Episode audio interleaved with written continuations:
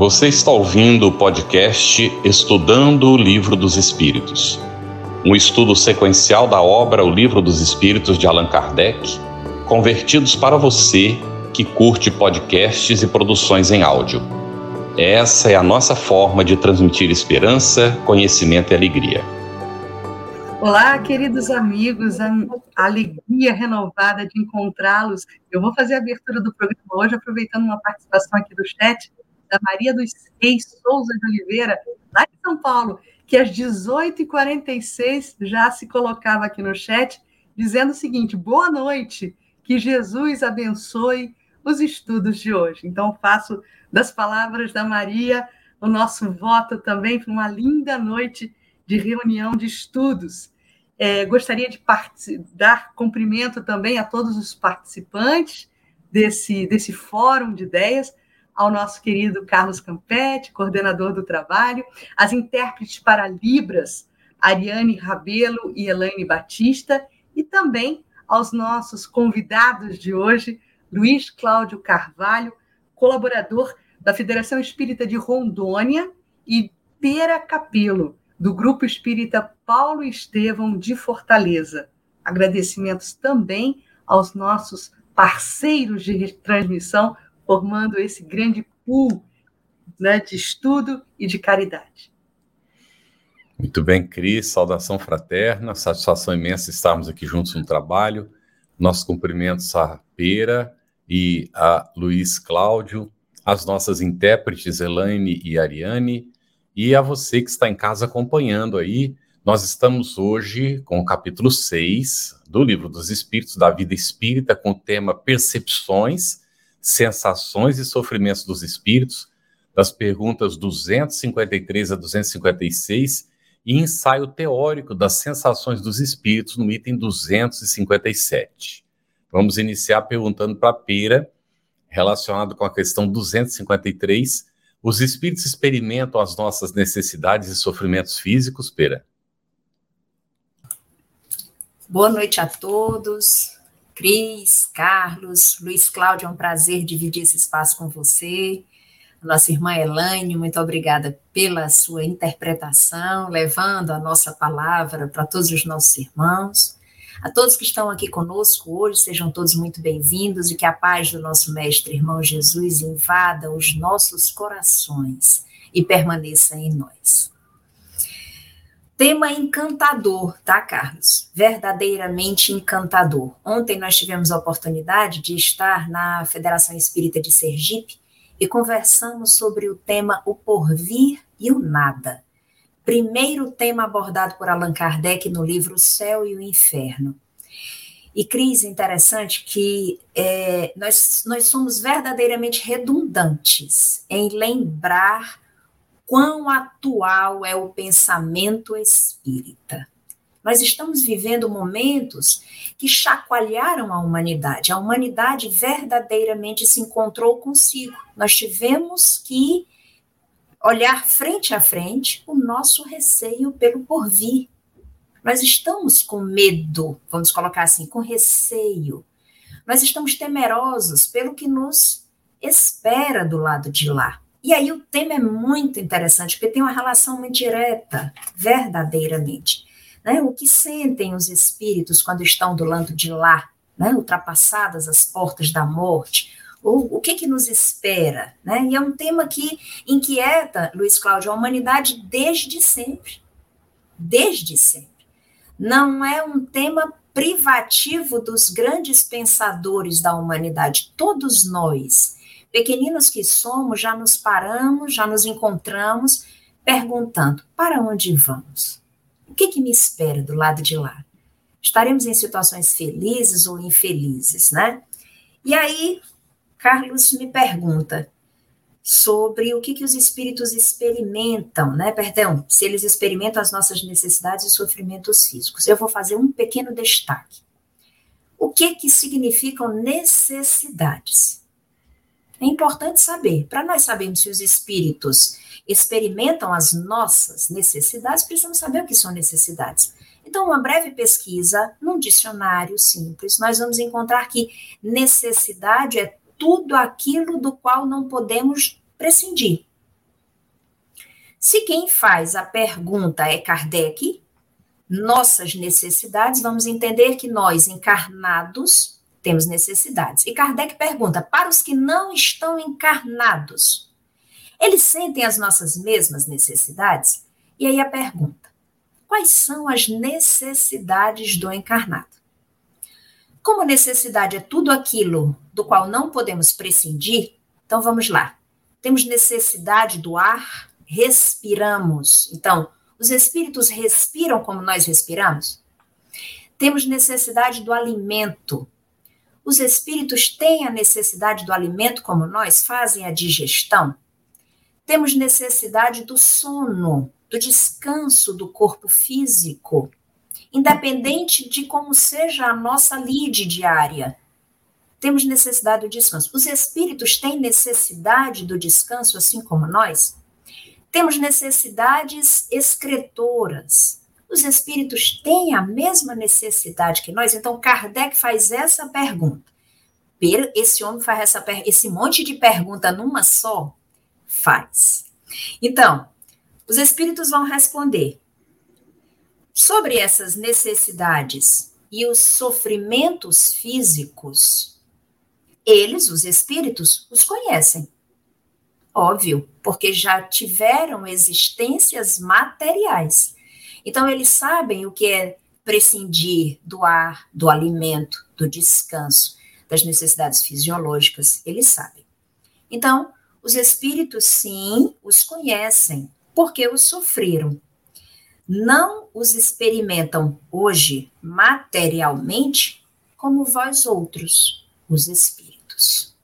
Então há uma diferença já gritante entre a vida do espírito desencarnado e a vida do espírito encarnado. A criatura é uma só, espírito. Habitando um mundo material, mergulhada num corpo físico, ela necessita de determinadas condições que o espírito que está liberto desse corpo não necessita. Então, nós precisamos do ar para respirar, os espíritos desencarnados não. Precisamos do alimento, eles não. Precisamos do descanso, eles não. Então, as necessidades do corpo físico não são mais compartilhadas pelos desencarnados. Muito bom, Pira. Antes de passar a segunda pergunta para o Luiz Cláudio, quero já aproveitar uma participação aqui do Roberto Prisolara, que ele coloca uma primeira questão a respeito do título né, desse, desse bloco aí de perguntas. Ele diz assim: é, trata-se do próprio título do estudo de hoje. Vocês poderiam me dar uma opinião sobre o porquê que Allan Kardec coloca sensações e não sentimentos? Existe uma diferença? Será que sensações migram para sentimentos na medida que a gente evolui? Pera, rapidinho. Não diz essa palavra rapidinho, porque Luiz Cláudio já começo a me coçar aqui, rapidinho. Como falar de algo rapidinho que é tão interessante e tão complexo. Sim, sensações e sentimentos são verdadeiramente duas coisas diferentes.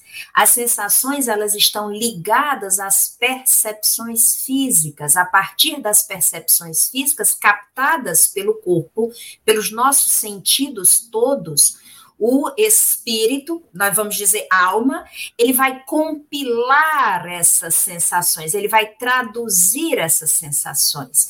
Então, nós temos sensação de frio, sensação de calor, sensação de úmido, sensação de seco, ok? Essas são as sensações. Sentimentos, eles estão ligados a uma elaboração, a um processo de elaboração de uh, da alma propriamente dita, não ligada ao corpo. Então, uh, a sensação do frio não pode dizer-se sentimento do frio.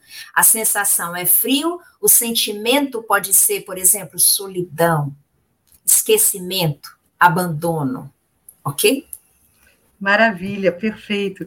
E diante disso que Pera nos explicou, vamos falar de sensações, né? E a fadiga, Luiz Cláudio, a fadiga, a necessidade de repouso. Os espíritos a experimentam? Boa noite a todos. Boa noite, Carlos, Cris, Elaine, Pera, prazer e boa noite. Boa noite a todos os nossos internautas que nos ouvem. É, é um, uma satisfação poder estar aqui participando desse estudo com vocês. Vamos lá, Cris, vamos à, à pergunta. Né? Kardec pergunta aos espíritos, né? E a fadiga? A necessidade de repouso, experimentam-nas, né? Se os espíritos têm necessidade de repousar, se eles se cansam, se eles se afadigam, né? A pera meio que já deu a dica aí. A resposta dela é, já permite que a gente chegue a uma conclusão, né? Assim, por, por dedução, né? A fadiga ela está ligada a uma sensação física, uma sensação de cansaço, né? É, enquanto encarnados, enquanto espíritos encarnados, né? O espírito encarnado a gente chama de alma, é o espírito encarnado, o espírito desencarnado, espírito, puramente espírito. Nós estamos falando da vida espírita, então, portanto, dos espíritos, dos desencarnados. Ora, estando desencarnados, eles não têm corpo físico são seres incorpóreos. A fadiga, o cansaço é algo, é uma necessidade, é uma, é, na verdade, ela se traduz, ela ocasiona a necessidade do repouso físico, né? Então, se o espírito ele é um ser incorpóreo, ele não se cansa fisicamente, ele não se afadiga. Neste sentido, os espíritos não têm necessidade do repouso, porque não estão corpo físico. Né? Eles não têm órgãos que necessitem recompor as suas energias físicas. Então, não existe essa necessidade, não existe nem a fadiga, entendida como física, e nem a necessidade do repouso, porque não é uma necessidade do espírito, isso é uma necessidade corpórea. E eles são seres incorpóreos. Contudo, a gente sabe que os espíritos têm atividades constantes. Né? E a atividade do espírito, justamente por ele ser um ser incorpóreo, ela constitui-se de uma atividade é, basicamente intelectual. É a mente, né? é o corpo mental que age, que atua. O espírito não tem mãos físicas, ele age pela vontade do pensamento. Então, nesse sentido, ele trabalha. Nesse sentido, ele tem momentos, né, que não é um repouso físico para repor as energias, mas existe uma diminuição da atividade, né? Não que ele tenha um corpo necessite de recompor energias, mas ele às vezes precisa dar uma, vamos usar uma maneirada, dar uma sossegada, tirar o foco da atividade intelectual e, digamos assim, como que espairecer. Quem leu a obra de André Luiz né, que está desencarnado, está lá em nosso lar, no mundo espiritual, vê que as pessoas passeiam, vão no Parque das Águas, né, tem momentos de descanso, mas não é um descanso físico, é um descanso mental, em que a atividade diminui e não tem um foco numa atividade. Então, nesse sentido, existe sim um repouso, né? Mas não é um repouso físico, não existe fadiga, que é o cansaço físico. Uma coisa que é interessante é que ah, quanto mais evoluído o espírito o for, menor a necessidade de repouso ele tem. Menos ele, entre aspas, se cansa da atividade intelectual. Porque vamos pensar, para um espírito que de evolução mediana, para um espírito imperfeito, é, toda atividade dele demanda um certo esforço evolutivo, para o crescimento intelectual, para o crescimento moral. Um espírito que já evoluiu, já aprendeu tudo isso, já tem esse conhecimento, essa elevação moral incorporada ao seu patrimônio espiritual. Ele não tem necessidade do descanso. Ele é desmaterializado. Então, conforme maior evolução espiritual do espírito, menor a necessidade desse repouso espiritual. Repito, não é repouso físico, porque somos, os espíritos são seres incorpóreos. Então não, não há fadiga. É isso, pessoal. Muito bem. É, Luiz Cláudio, nós temos um, um, comentário feito por Maria Dantas, às 8 e 6. Ela diz: vocês talvez não tenham ideia do bem que estão nos fazendo com estes estudos tão maravilhosos e esclarecedores. Quanto conforto, é, quanto conforto e afago em nossos corações. E ela agradece. Nós agradecemos a atenção de vocês, a disposição, especialmente se leem as questões antes, não é? Se tomam conhecimento do assunto, se preparam para um aprofundamento, um melhor entendimento do assunto. Isso é muito bom. Pera 255 agora. Quando o espírito diz que sofre, de que natureza é o seu sofrimento? Muito bem. De novo, vamos tratar do tema sofrimento. Lá na primeira questão, nós falamos sobre as necessidades e sobre sofrimentos físicos. Então, Kardec tem curiosidade, Carlos, em saber o que que o espírito que ultrapassa as portas da morte, vivendo no mundo primitivo, que é o mundo espiritual, qual é a relação dele com aquilo que nós vivemos hoje? Kardec tem curiosidade para saber sobre isso. Então já ultrapassamos a etapa do, das necessidades. Mas e os sofrimentos físicos? Sente espírito dor? Será que ele sente dor?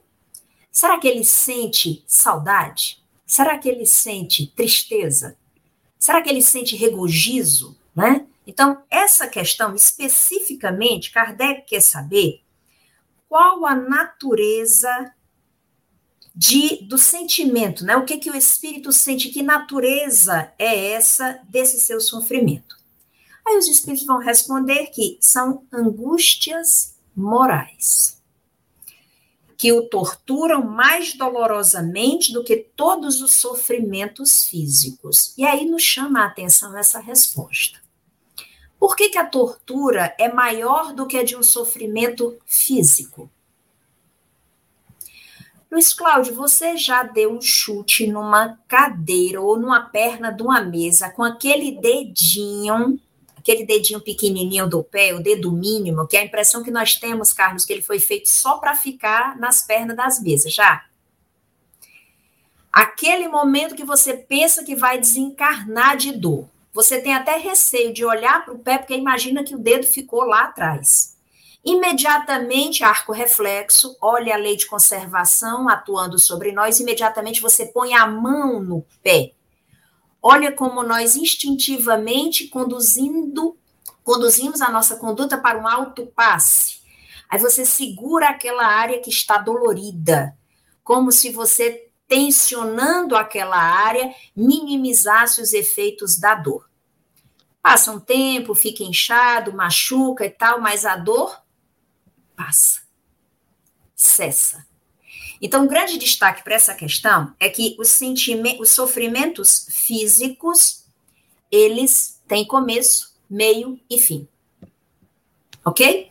Se nós pedirmos hoje para o Luiz Cláudio descrever exatamente a dor de quando ele machucou aquele pezinho, ele não vai conseguir descrever com toda a intensidade do que ele sofreu no dia, ok? Mas se nós pedirmos para cada um de vocês lembrar de uma situação de vida que lhe causou um constrangimento moral, uma dor moral, uma perda, uma decepção, uma falta grande. Nós, ainda espíritos muito imperfeitos, uma humilhação, ok? É provável que você consiga reproduzir com riqueza de detalhes Talvez você consiga, inclusive, constranger a face, externando os sentimentos que ainda jazem na sua alma. E aí os espíritos dizem: angústias morais. É o que segue com o espírito após a morte, são as angústias morais, os registros do que foi vivido, das experiências vividas, as dolorosas e as salutares, amorosas, sim, nós levamos. Levamos mágoas e alegrias, levamos tristezas e vitórias, levamos angústias e regozijos. Importa saber qual é o patrimônio que nós temos.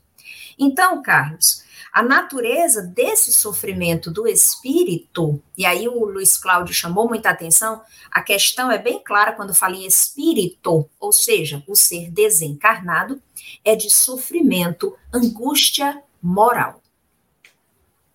Perfeito, Pera. Olha, tem uma participação aqui do André Luiz Polemene, do Mesquita, às 8h18. Ele nos lembra aquele episódio descrito por André Luiz em Nosso Lar, quando que na casa de Lísias, André Luiz nos relatava que foi servido um caldo reconfortante e frutas perfumadas. E aí ele pergunta como seria isso, né? Que está no bojo, Luiz Cláudio, da questão que eu vou querer te fazer agora. Como é então que alguns espíritos se têm queixado de sofrer frio ou calor e também dessas demandas que mais se assemelham às nossas demandas de encarnados? Como é que acontece isso? Então, Cris, somos é, espíritos, quando desencarnamos, de vários níveis, né? E a gente não pode esquecer que nosso lar não está, não é um mundo superior, né? Ele está logo acima do umbral, ali um mundo intermediário, está na esfera intermediária ali, né? Então nós, quando desencarnamos, no nosso nível aqui, terra-terra, normal, do nosso planeta, nós somos espíritos imperfeitos ainda. E nós levamos da Terra, como bem lembrou a pera, né, a gente leva nossa nossa bagagem moral, a nossa malinha, só cabe as nossas vivências no aspecto intelectual e moral. A gente não leva nada de material. E a gente, às vezes, é muito apegado ainda, tem um sentimento muito apegado às sensações da matéria. Eis o ponto fulcral, ponto principal. O apego às sensações das matérias. Então, você me pergunta, né? Kardec, na verdade, perguntou aos espíritos na 256. Como é, como é então que alguns espíritos se têm queixado de sofrer frio ou calor? Ora, o espírito é desencarnado, ele não tem corpo. Como é que eles falam que tem frio ou calor? Vêm os espíritos e respondem a Kardec: Olha, isso é uma lembrança, é uma reminiscência, é o que está na memória, não física, tá, gente? Eu estou apontando para minha cabeça, mas não é física. É na mente espiritual, ali no perispírito dele. Ele tem, ele leva essas sensações, como diz a pera, o que fez de bom e o que fez de ruim, ele leva tudo para o mundo espiritual, né? Então não é que ele sinta frio ou calor, mas a sensação que ele tem, ele compara com um, um, a sensação dolorosa que ele conhece. Ele já vivenciou isso, porque for encarnado mais de uma vez ao longo de várias reencarnações. Então passou frio, passou fome, sentiu dor, sentiu sede, e às vezes no estado de angústia moral que ele se encontra, é, ele não tem como descrever isso, ou ele não acha termos apropriados. Talvez um sentimento de solidão, até a Pera citou, acho que foi solidão, que a Pera falou, ele traduza por frio, né? A gente não fala, às vezes, quando a gente está se sentindo um sentimento de ternura, de carinho, de acolhimento, que a gente se sente quentinho. É mais ou menos isso. É mais ou menos isso.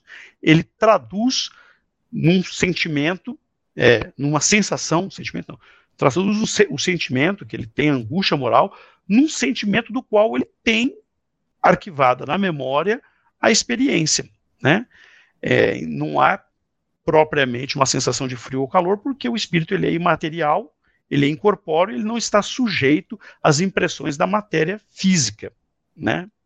É, é aquela sensação do membro fantasma, quando a medicina tem isso, né? A pessoa que amputa um braço, é, sentia dor no braço, mas ela amputou, ela durante algum tempo continua sentindo dor no braço, que não está mais ali. Mas espera aí, se o braço não está ali, como ela está sentindo dor? Está aqui. A mesma coisa os espíritos. Diante dessas angústias morais, eles, na impossibilidade de, tra de traduzir isso de outra forma, traduzem na sensação de frio, de calor, de umidade, de, nas mais diversas sensações. Mas, na verdade, não, não podemos fazer é, confundir isso com sensações físicas. Elas são reais na mente dele, mas na realidade física elas não existem, tá? Ele não sente frio de verdade ou calor de verdade. É uma sensação do espírito. Bem, é, o assunto, uh, Obrigado aí, Luiz. Luiz Cláudio. O assunto é bastante delicado e ele demanda da gente muita atenção, muita atenção mesmo. Então, cuidado com as perguntas que você vai fazendo, porque de repente você pode se enrolar na própria pergunta. O 257, que é o item que a gente vai entrar já já, ele esclarece muito. Então, de repente, o que você está perguntando vai ser esclarecido na mesma sequência não é que a gente teve para estudar isso aí, teve que ler não sei quantas vezes. Eu li essa questão 257, eu perdi a conta para poder compreender do que se trata de fato, porque é bem complicada a situação, não é da, da sensação dos espíritos que Kardec trata com uma maestria impressionante, com a ajuda dos espíritos, naturalmente. Aqui, Pera Isabela, às 8 e 8, ela diz assim: o que são as angústias morais? Está se referindo à questão 255. Poder, é, podem dar exemplos? É sempre a consequência da maneira pela qual é, pela que viveu na Terra, o que está dito na 257 que vai vir em seguida. Pode Muito comentar, bem. por favor. Vamos e lá. Aí, aí sempre, realmente, é, brevemente, como a, a Cris falou, nós temos, não sei quantos, já estão com 11 ou 12, 13, 13 perguntas feitas pelo público. Muito bem. Angústias morais. A angústia é o sentimento que constringe tendendo para o que infelicita. Porque, por exemplo, nós já chegamos a ouvir espíritos mais elevados dizendo que o amor de Deus nos constrange. E aí a gente fica sem saber como é esse constrangimento do amor que enaltece, que eleva, que, que protege, né? As angústias morais. Então vamos lá. Nós temos a lei divina inscrita na nossa consciência. Então nós sabemos qual o caminho que precisamos percorrer. Jesus esteve conosco e nos lembrou do que é essa lei divina, trazendo para o exemplo, exemplificando, colocando em prática em todos os momentos da vida da criatura humana o que é essa lei divina. Então, se nós sabemos que a lei é de amor, amar a Deus sobre todas as coisas, amar ao próximo e amar a si mesmo, mas nós não entendemos o que é o amor ainda, o Mestre Divino, como um excepcional pedagogo, nos ensinou o seguinte: pois faz o seguinte, ainda não sabe o que é o amor? Faz para o outro exatamente aquilo que você gostaria que ele fizesse. Então ele nos dá uma dica, o primeiro passo de como aprender a amar. Considerando que essa é a regra de ouro, todas as vezes que nós descumprimos essa regra de ouro, a consciência nos chama a responsabilidade do descumprimento fica tipo assim, um sininho chamando a atenção. Então, se a Cris me liga, Pera, tô precisando que você me mande um, um exemplar do Evangelho segundo o Espiritismo que eu vou precisar agora. Aí eu tô, Cris, deitada na cama com preguiça medonha. Tô com muita vontade de fazer. Aí eu digo assim: Ô, Cris, pede aí para o Carlos que está mais, mais perto, porque não tá dando para eu ir agora. Eu poderia ter atendido porque, primeiro, ela me pediu, é minha irmã, está precisando. Segundo, se eu estivesse no lugar dela e eu pedisse para alguém, eu gostaria de ser atendido. Então, fazer o bem, fazer todo o bem que está ao nosso alcance. Nesse momento, eu infringi a lei divina, Carlos. Eu sou, eu, eu trago uma infração. Aquele sentimento de não ter realizado a lei passa a ter uma, uma posição de angústia, ok? Só que ela não se manifesta de forma consciente, ela vai se manifestar de forma inconsciente. Então, são essas pequenas infrações que vão somando-se umas às outras que nos trarão essa angústia moral no porvir. Muito e olha que eu não vou dar exemplos mais graves, vou deixar só nos mais sutis. Tá ótimo. É, então, essa foi, foi de Solange Ferreira, né? Ah, não. A Solange Ferreira, eu queria fazer uma, um pedido a ela. Refaça a sua pergunta, Solange. Você fez às 8 e 9 essa pergunta. Não dá para entender o que você está perguntando. Então, nós não vamos apresentar a pergunta, tá bem? Por favor, reformule. Eu vou pedir até que tirem, por favor, né? aí a Solange reformula para nós o que, que ela quis perguntar de fato. Muito bem. É, Vamos entrar na 257, Pira, para ver se vai aclarando algumas das dúvidas que já estão colocadas aqui pelo pessoal. É aí agora que a gente entra na questão do ensaio teórico da sensação dos espíritos.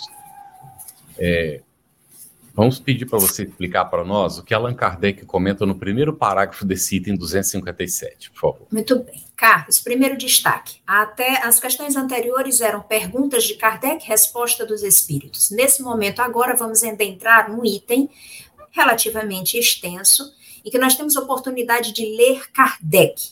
Então, esse ensaio teórico é a fala de Kardec reproduzindo um trabalho minucioso, criterioso que ele elaborou a partir da leitura de milhares de manifestações de espíritos recolhidos em mais de mil centros espíritas da época e que ele ia pegando material e elaborando o conhecimento, tá ok? Então, nesse primeiro parágrafo, nós vamos destacar a primeira frase de, do parágrafo, que é uma frase espetacular, ponto de partida da reflexão. O corpo é instrumento da dor. Ok? A dor física, ela vai ser conhecida a partir do corpo. Inclusive, a dor é um dos melhores amigos. Perdão, vou fazer a correção. A dor é uma das melhores amigas da criatura humana na Terra, porque é ela que indica que há algo de errado, que precisa ser corrigido ou que merece atenção. Então, o que acontece com as criaturas que, à época de Jesus, por exemplo, foram acometidas de doenças de pele de várias espécies, mas que foram todas colocadas numa única condição de ranceníase ou lepra? A perda da sensibilidade das extremidades, inicialmente. Então, se você perde a sensibilidade da mão, por exemplo, você pega numa panela quente, Cris, você não vai sentir que a mão está queimando e não vai, arco reflexo, puxar a mão rápido. Lei de conservação nos protegendo, ok? O que vai acontecer? Você vai deixar a mão queimando e aquilo vai causar uma queimadura e você pode, inclusive, ter é, o comprometimento total daquele órgão, perfeito? Então, a dor, perdão, o corpo é instrumento da dor. Depois Kardec diz: a alma tem a percepção da dor como efeito. Ok? Então vamos lá. Lembra do dedinho do Luiz Cláudio que ele machucou? No momento do choque do dedinho, nós vamos ter todo um processo fisiológico de transferência de informação a partir dos neurônios, partindo do momento, saindo do ponto onde houve a agressão, chegando até o cérebro, que faz o processamento daquela informação e retorna até o momento, até o local, para indicar verdadeiramente a dor. Logo depois, nós vamos ter um inchaço no local para proteger o local. O inchaço é um acúmulo de líquido para proteger o local, para evitar que você machuque onde está machucado. Olha que coisa espetacular. Nós temos, inclusive, sistema de defesa para isso. Nada obstante, Luiz Cláudio colocou a mão para proteger, ele leva temperatura, porque a mão conduz, nós, a, a, nossa pele vai conduzir a temperatura do corpo, aumenta a temperatura daquele ambiente e dificulta processos infecciosos. Tudo é um sistema de defesa. A dor se estabelece como sistema de defesa. O Luiz Cláudio citou a questão do membro fantasma. Olha que coisa espetacular. Uma determinada criatura passa por alguma questão uh, necessária e tem um membro amputado, ok? Amputou uma parte da perna. Um belo dia, a criatura sente uma coceira no dedinho mínimo, aquele dedinho que o Cláudio machucou. Tá coçando, mas ele teve a perna amputada. E a pergunta é: como é que ele sente aquele dedinho? O registro da coceirinha já ficou na mente. Percebe? No momento que o espírito despoja-se do sensações de sentimentos dolorosos. Aquilo que muitas vezes nós queremos esconder, porque de uma certa forma nos induz a deduzir que houve equívoco nosso, infração à lei divina.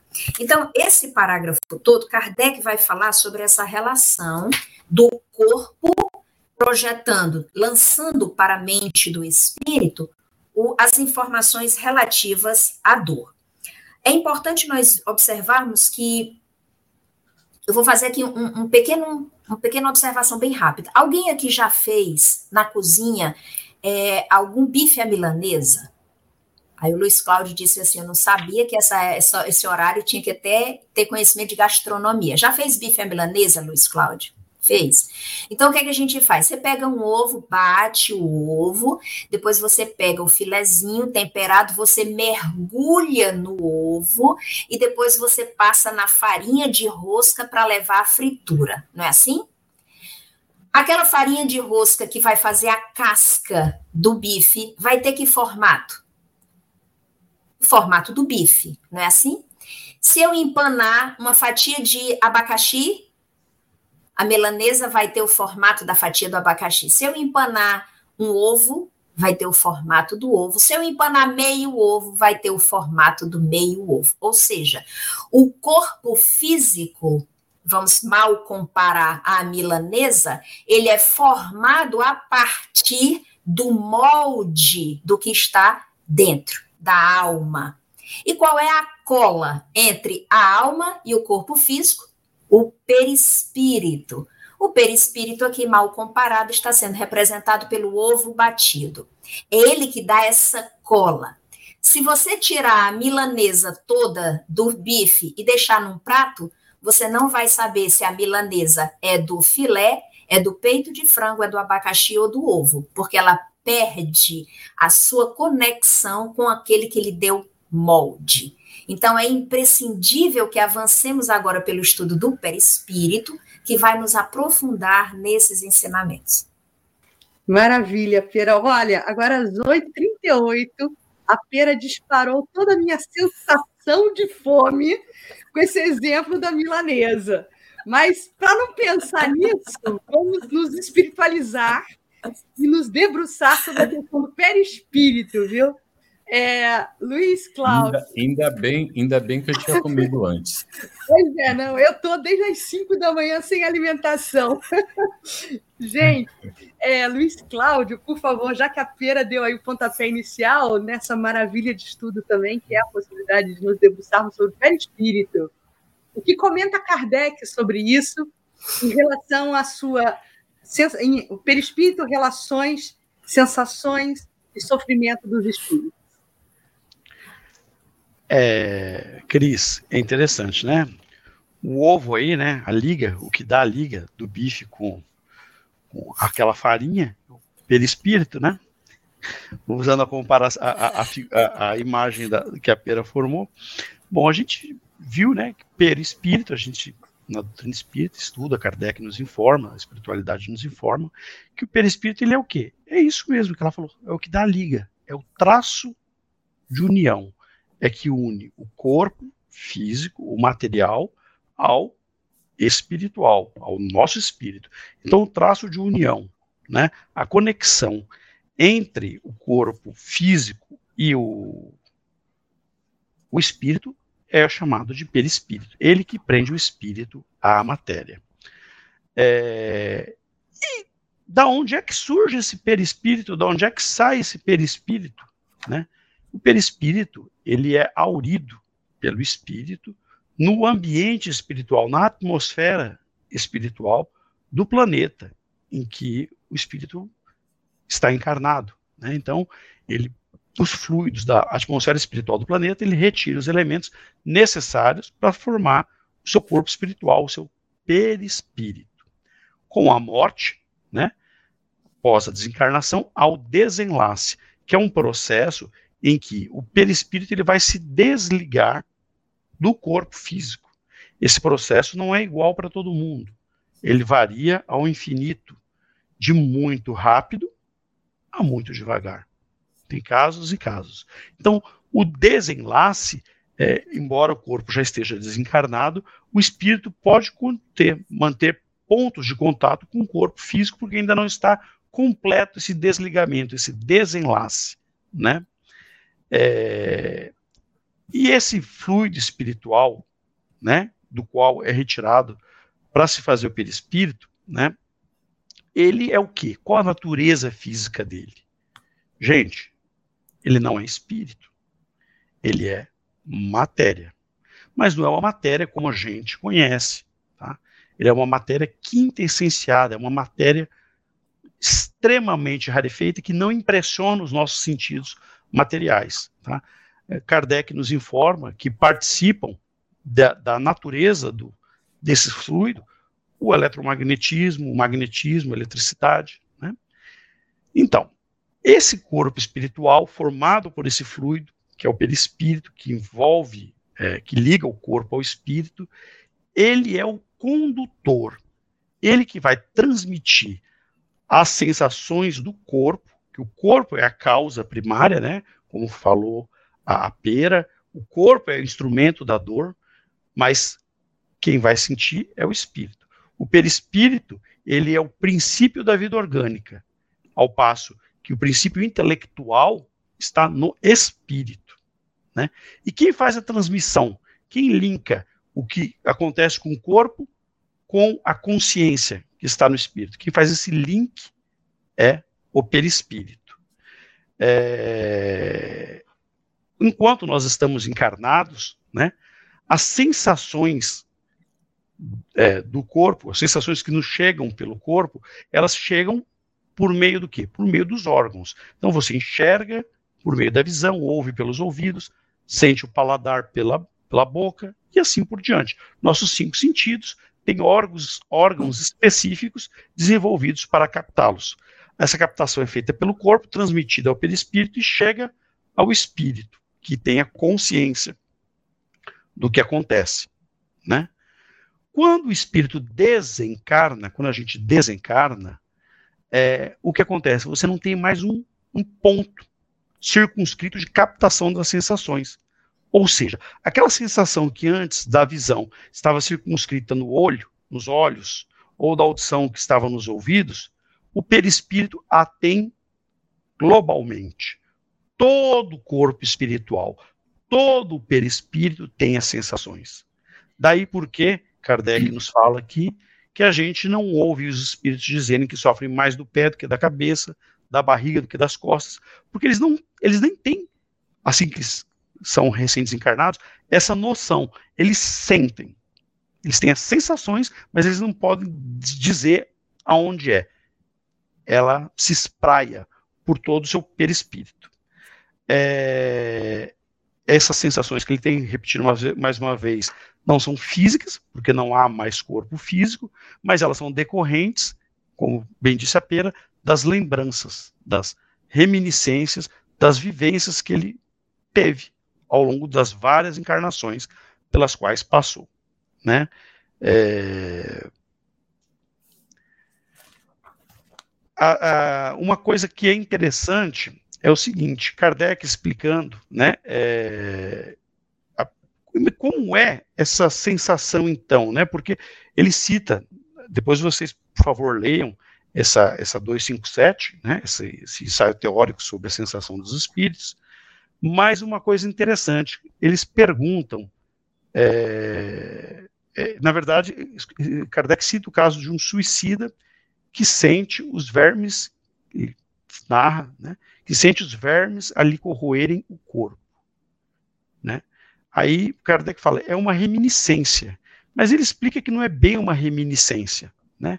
Por que uma não é uma reminiscência? Porque uma reminiscência é uma lembrança. Ora, ele não teve o corpo dele roído em vida pelos vermes. Portanto, não pode ser uma lembrança de algo que não ocorreu. Então, não é bem uma reminiscência. O que ele tem é noção, é uma consciência das sensações. E como esse, nesse caso que ele, que ele dá como exemplo, o perispírito, o espírito ainda está, e o através do perispírito ainda está ligado ao corpo, apesar de desencarnado, ainda mantém pontos de conexão, o espírito tem consciência do que está acontecendo com o corpo. Ele não sente as sensações físicas do corpo, porque o corpo já é morto. O corpo já ficou. Então ele não tem essa capacidade de transmitir sensações físicas. Mas o espírito, por meio do perispírito, presencia o que está acontecendo com o corpo. E como ele tem a consciência disso, ele vê isso repercute moralmente no, no espírito, né? Repercute aonde? Por meio do seu perispírito, tá? Mas não é uma dor ou uma sensação física, ela é uma sensação de natureza moral, mas que tem por base as experiências vividas por aquele, vividas por aquele espírito durante as suas várias existências corpóreas ao longo de toda a sua senda evolutiva. É, bom, é isso. Mais okay. a, a, a, gente encontra nesse trecho é, um, um comentário de Kardec: liberto do corpo, o espírito pode sofrer, mas esse sofrimento não é corporal, embora não seja exclusivamente moral. Ele já começa a dar abertura aqui para gente. E depois ele vai, no finalzinho desse parágrafo, ele diz que é mais uma reminiscência do que uma realidade. Reminiscência, porém, igualmente penosa. Algumas vezes, entretanto, há mais do que isso, como vamos ver. Ou seja, aqui a abertura, não é? E aí nós vamos nos lembrar quem leu e a vida continua. Indivíduo desencarnado, ele vai para um hospital. Então ela é uma mulher, ela se lembra da família, lembra do que ficou e lembra da, da, da desencarnação. O perispírito reflete exatamente a enfermidade que ela teve. Ela começa a sentir tudo o que estava sentindo quando estava encarnada porque a mente molda o perispírito e reproduz aquilo que estava acontecendo enquanto estava no, na, na encarnação. Então, é mais um pouquinho do que simplesmente isso. O perispírito é um corpo. E, diferentemente do corpo físico, ele reflete a mente praticamente de forma imediata. E, então, e é plástico, né? É, é plástico. Por isso, é como o Luiz Cláudio disse: o espírito acaba sentindo, não é, de uma maneira muito mais potencializada, porque às vezes não está nem localizado num local. Não vai sentir pelo, pelo não é, a, a, da mesma maneira, porque o corpo tem os seus canais. O perispírito é um canal completo, não é sente tudo. Então, é, vamos lá. A gente tem aqui para a pera. Campete, a crise da morte também. A uhum. crise da morte do Ernesto Bozano. Exatamente. Ela dá vários, 18 casos ali bem interessantes.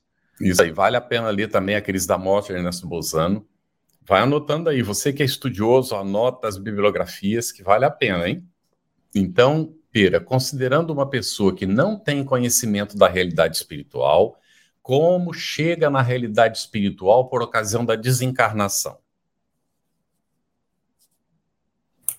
Muito bem. Vou pegar um ganchinho ainda aqui do Luiz Cláudio, e o, eu vou pegar um, uma mão do Luiz Cláudio e a outra do, do Carlos. Quando o Carlos diz que a criatura com a enfermidade antes da, de, de, desencarnar, e aí logo depois que desencarna, recorda o que sofreu, ok?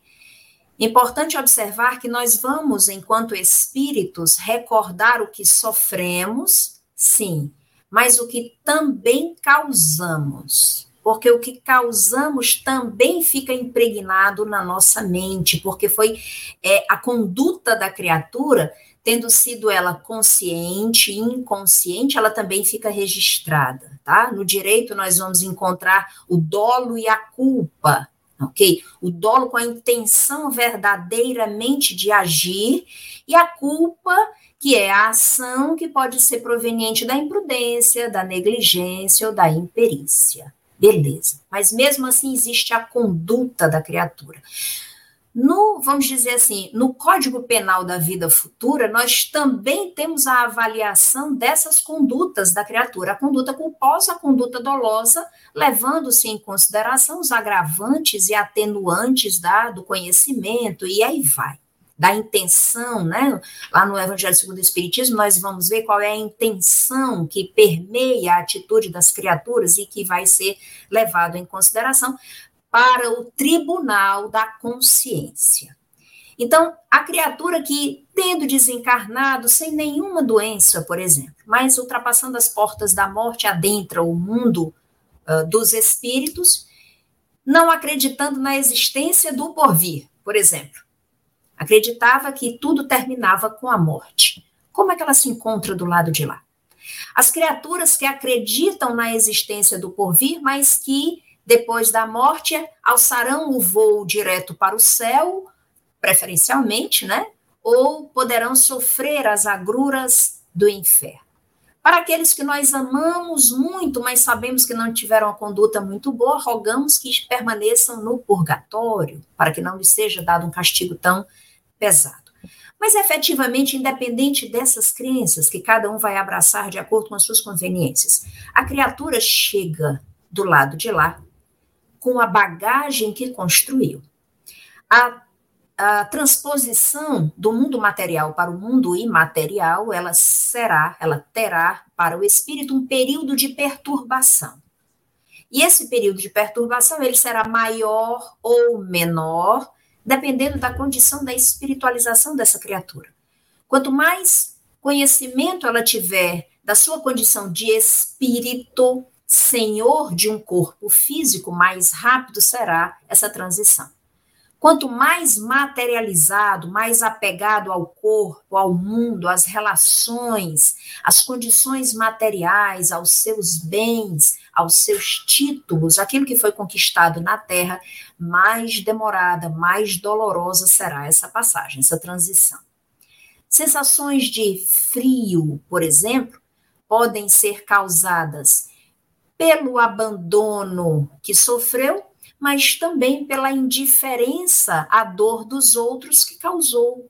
Aquela criatura que se achava num patamar acima dos demais, por exemplo, que não tinha empatia com o outro, com a dor do outro, que acabava por se isolar, infringindo a lei de sociedade, se sentindo superior, infringindo a lei de igualdade, chega ao plano espiritual e se depara com a sua solidão construiu para si o porvir da solidão, se encastela, não tendo ao seu redor nenhum coração que lhe uh, dedique suporte, amparo, acolhimento. Por quê? Porque foi assim que se comportou na vida de agora.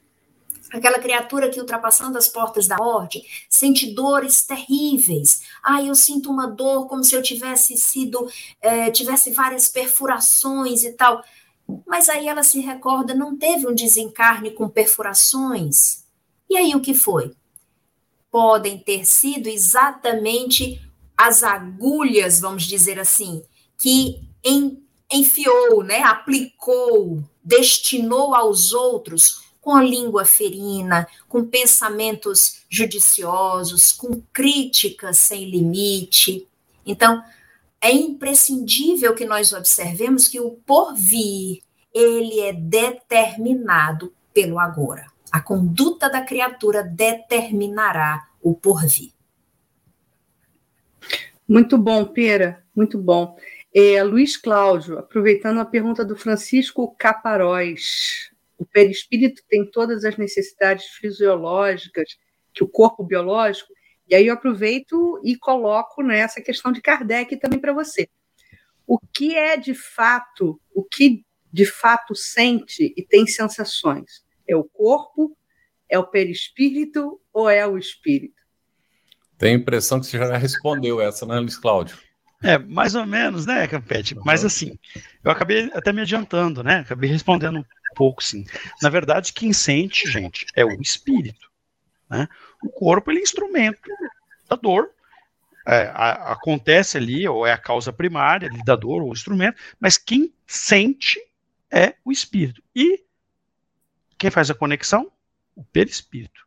Ele é o, vamos usar uma linguagem, o caminho de energia que transmite do corpo para o espírito. Ele faz o link, ele passa a sensação por meio do corpo físico, quando estão encarnados, através dos órgãos, ou estando desencarnado, estando no estado de espírito errante, essa sensação chega pelo perispírito de maneira difusa, em todo o corpo espiritual, em todo o perispírito. Né? Não nos esqueçamos que o perispírito ele tem uma natureza é, quintessenciada, mas material. Né? Uma matéria quintessenciada, mas ainda assim é matéria. Né? Muito, muito rarefeita, mas não deixa de ser. É, o segundo ponto, desculpa, Cris, eu acabei me perdendo aqui. É a questão das sensações, né? Porque eu estou acompanhando aqui o chat, Luiz Claudio, só para te nortear, talvez, na riqueza ah. da sua resposta. As pessoas estão é, muito tendentes a segmentar o entendimento entre espírito, perispírito e corpo quando que eu acho importante recuperar aqui nesse, nessa reflexão nossa a, a integralidade. Estamos falando de um homem integral. Então não dá para é. dissociar espírito de perispírito de corpo. Na verdade, existe um funcionamento conjunto, né? Mas a matriz não existem. é sempre o espírito. É, eles não, não é existem separadamente, né? Tanto é que Kardec, quando ele se refere, quem lê o livro dos Espíritos, quando a gente for ler o livro dos Espíritos, vocês vejam, quando está escrito espírito com E maiúsculo, não é só o espírito, não. É o espírito mais o perispírito. São as duas coisas juntas. Tá? Por quê? Porque o espírito, ele não dá para você imaginar o espírito, o princípio, sem o corpo espiritual, sem o perispírito. Estando encarnado, obviamente, sem o corpo físico. São interdependentes, são dimensões que se interpenetram, né? Então, não são coisas segmentadas, são coisas que interagem. É, a sede da intelectualidade e da moral está no espírito. Mas o perispírito é necessário e, é indissociável. O espírito sem perispírito não ia sentir nada. Nenhuma sensação exterior ia chegar no espírito. Ele precisa do perispírito para ter as sensações exteriores, estando encarnado por meio do corpo. Corpo, perispírito e espírito. Estando desencarnado por meio do perispírito, que tem aquela sensação geral. Mesma coisa, o espírito, o perispírito sem espírito, é a mesma coisa que o corpo desencarnado. Não é nada. Não existe o perispírito sem espírito. O perispírito sem perispírito ele se desorganiza. Porque quem dá forma, que organiza o perispírito é a mente espiritual, é a mente do espírito, é ela que molda o perispírito. Entendeu? Então, são coisas interdependentes, são coisas que não que são não são dissoci, dissociadas, se interpenetram. E Luiz Cláudio, é, em, em se tratando do espírito já puro, como é essa questão do perispírito e as sensações para ele, para esse espírito já puro? Então, o perispírito, né, o espírito puro, o espírito que. A gente está falando de espírito puro, gente. É o top lá, né? Da escala espírita lá que a gente já, tipo, assim, já tipo viu, assim, já estudou. Tipo é, assim, Jesus. Jesus. É a esfera crítica. Aqui no nosso planetinha só passou um. Só, só encarnou um e olha que o planejamento reencarnatório dele, ó, levou um tempão para até você ver como é que foi a importância. Gente, eles são espíritos completamente desmaterializados, né? Então eles não estão sujeitos às vicissitudes, a nenhuma vicissitude da matéria. Então eles não têm as sensações que os espíritos vulgares os espíritos imperfeitos o têm. Nós temos. A nossa música, os nossos sons, os nossos odores, nada impressiona esses espíritos. Por quê? Porque a matéria não é capaz de ferir, de tocar, é, de impressionar o perispírito deles, porque ele é desmaterializado. Aí você fala, bom, tudo bem, se ele não sente as sensações ruins, ele é espírito puro, ele não está sujeito às vicissitudes da matéria, ele também, em tese, não está sujeito a ter as boas sensações. Aí a pergunta: o que é bom? Porque às vezes o que a gente julga que é bom, para o nosso nível evolutivo, é bom. Mas para quem está num nível crístico, é trabalho infantil. É trabalho. Então, na verdade, a, a, as, as, nossas artes, que a gente julga muito avançadas, para eles ainda são toscas, ainda são é, primitivas. A nossa música, as nossas criações. Então, é, eles, na verdade, têm sentimentos. Né? Eles já saíram do campo das sensações. Eles têm um sentimento que é interno, eles sentem, eles veem a Deus, eles compreendem Deus, eles têm uma felicidade constante, né?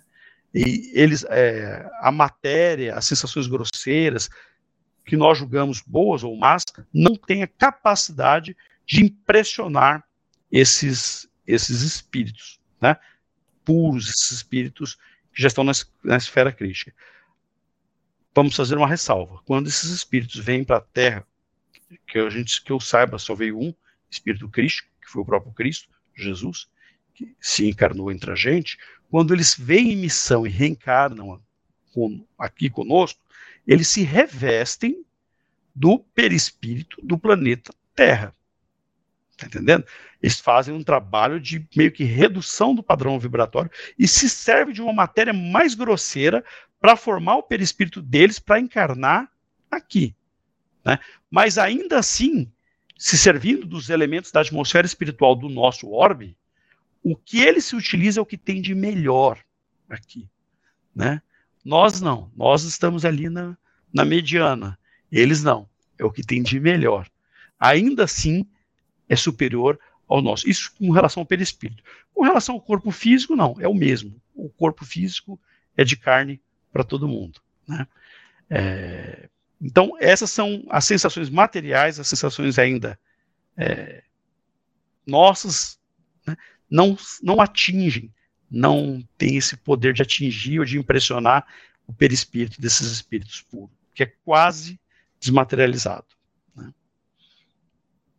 Pera, muito bom, Luiz. Eu vou te desafiar na capacidade de compilação agora. Quero aproveitar duas participações aqui do chat que eu acho importante a gente prestar, inclusive, esse suporte a essas indagações. A primeira é a companheira que se colocou aqui no chat, eu não estou localizando o nome dela, mas ela pergunta sobre a questão da, da depressão e do quanto é produzido pelo próprio indivíduo mentalmente, nessa, nessa ideação né, depressiva ou sob influência espiritual. E tem uma outra irmã aqui que se coloca, né, dizendo que ela está muito angustiada hoje, o filho tem paralisia cerebral, está internado na UTI, ela está pedindo ajuda né, para esse suporte né, é, de apoio, né, pedindo esse apoio nosso. Então, Pera, isso tem a ver com a questão que eu vou te colocar agora. Eu vou te pedir uma correlação né, entre o livre-arbítrio da pessoa e o sofrimento. Muito bem. Vamos nos virar nos 30, bora lá. Queridos, sobre a questão da depressão, é um assunto muito complexo para se tratar de uma forma muito rápida aqui.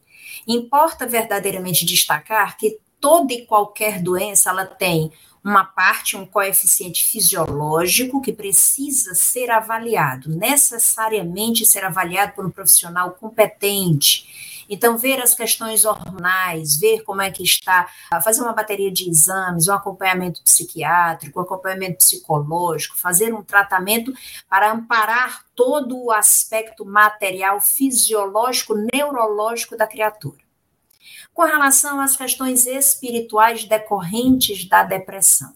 Na própria terapia, obviamente, dá para você começar a perceber quais são as influências do ser, da ânima, da alma, quais são as influências do que não é do ser encarnado, né? Obviamente, com orientação do conhecimento da doutrina espírita, conhecimento sobre mediunidade, quantas criaturas na humanidade foram tratadas por alguma psicopatologia, alguma neuropatologia, quando na verdade eram médiums deseducados. Não quer dizer que todos são médiums. Todos que têm algum problema neurológico, alguma questão de depressão, de tristeza profunda, é, de angústia, que seja médium necessariamente. Não é isso a questão não é essa, é avaliar, investigar, tomar a própria é, orientação de Kardec, esgotar todo o processo de investigação para chegar efetivamente ao cerne, com critério, né, sem preconceito, sem prevenções. Importa verdadeiramente observar se há alguma coisa intimamente, algum compromisso que foi assumido e que não foi cumprido, buscar refletir consigo mesmo, observar se tem alguma questão mal resolvida interiormente e abrir o coração para um terapeuta, conversar com um terapeuta sobre essa questão é, depressiva. Nós estamos vivendo é, momentos verdadeiramente de, é, que nos chamam a responsabilidade de observar isso, tá? Transtornos de ansiedade, síndrome do pânico, transtorno bipolar, outros transtornos de comportamento, eles são uh, têm aflorado, inclusive tem sido intensificado nos últimos anos. É imprescindível buscar ajuda, amparo nesse sentido, ok? Não vou me aprofundar, Cris, porque eu precisaria conhecer especialmente do caso para falar, para não correr o risco de ser inconsequente, tá ok? Sobre livre-arbítrio e sofrimento. Todos nós, criaturas encarnadas na Terra, estamos suscetíveis de passar por experiências. Todas. Qualquer um de nós pode sofrer um acidente, pode sofrer um abalo, pode sofrer uma surpresa qualquer. Importa destacar qual a resposta da criatura humana frente àquele agente. Podemos sofrer um assalto, como vamos reagir? Podemos sofrer uma perda, como vamos reagir? A reação da criatura diz respeito diretamente ao seu livre arbítrio. Não temos mais tempo, nós estamos verdadeiramente deixando uma dimensão de um mundo de provas e expiações, expiações e provas, na verdade, e adentrando a um mundo de regeneração que não vai se, se estabelecer da noite para o dia. É um processo lento, tem que ser elaborado, muito bem elaborado, e somos nós os construtores desse mundo que se avizinha. Mas não temos mais tempo para colocar as nossas respostas na bolsa do acaso. Não temos mais tempo para colocar as nossas respostas na culpa do outro. Somos nós os senhores da nossa vida. Então podemos sim parar e refletir. O que, que eu quero para mim? Se amanhã, Cris, eu tenho uma prova de manhã bem cedo, eu preciso perguntar: estudei o suficiente? Se eu tenho uma prova na próxima semana, por que eu não estudo todo dia um pouquinho? Por que deixar para o último dia? Porque pode acontecer que no último dia eu sofra algo alheio à minha vontade que me impeça. E aí chegou no dia da prova e eu não estudei. Qual é o sentimento? Se eu sei que determinada comida vai me fazer mal, por que, que eu insisto em comer?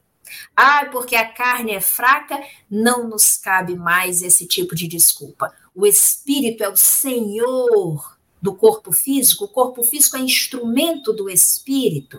E quando nós percebermos que em qualquer local que nós estamos, por menor que seja, ou mais insignificante que nós imaginemos que é a nossa profissão, a nossa posição social, somos todos trabalhadores da oficina do Cristo. É lá que nós precisamos colocar em prática o Evangelho, fazer para o outro todo o bem que eu gostaria, levar a palavra viva do Cristo para os corações das criaturas, e aí estaremos iluminando o outro, iluminando a nós mesmos teremos verdadeiramente assumido o comando do nosso livre-arbítrio e daremos o ritmo dos nossos sentimentos, que não serão mais sofrimentos, mas regozijos pelo dever cumprido.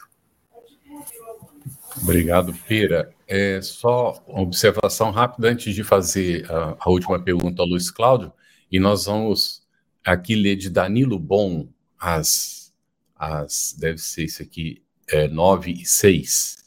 Edivaldo vai mais além. A depressão e o próprio suicídio é a covardia da alma.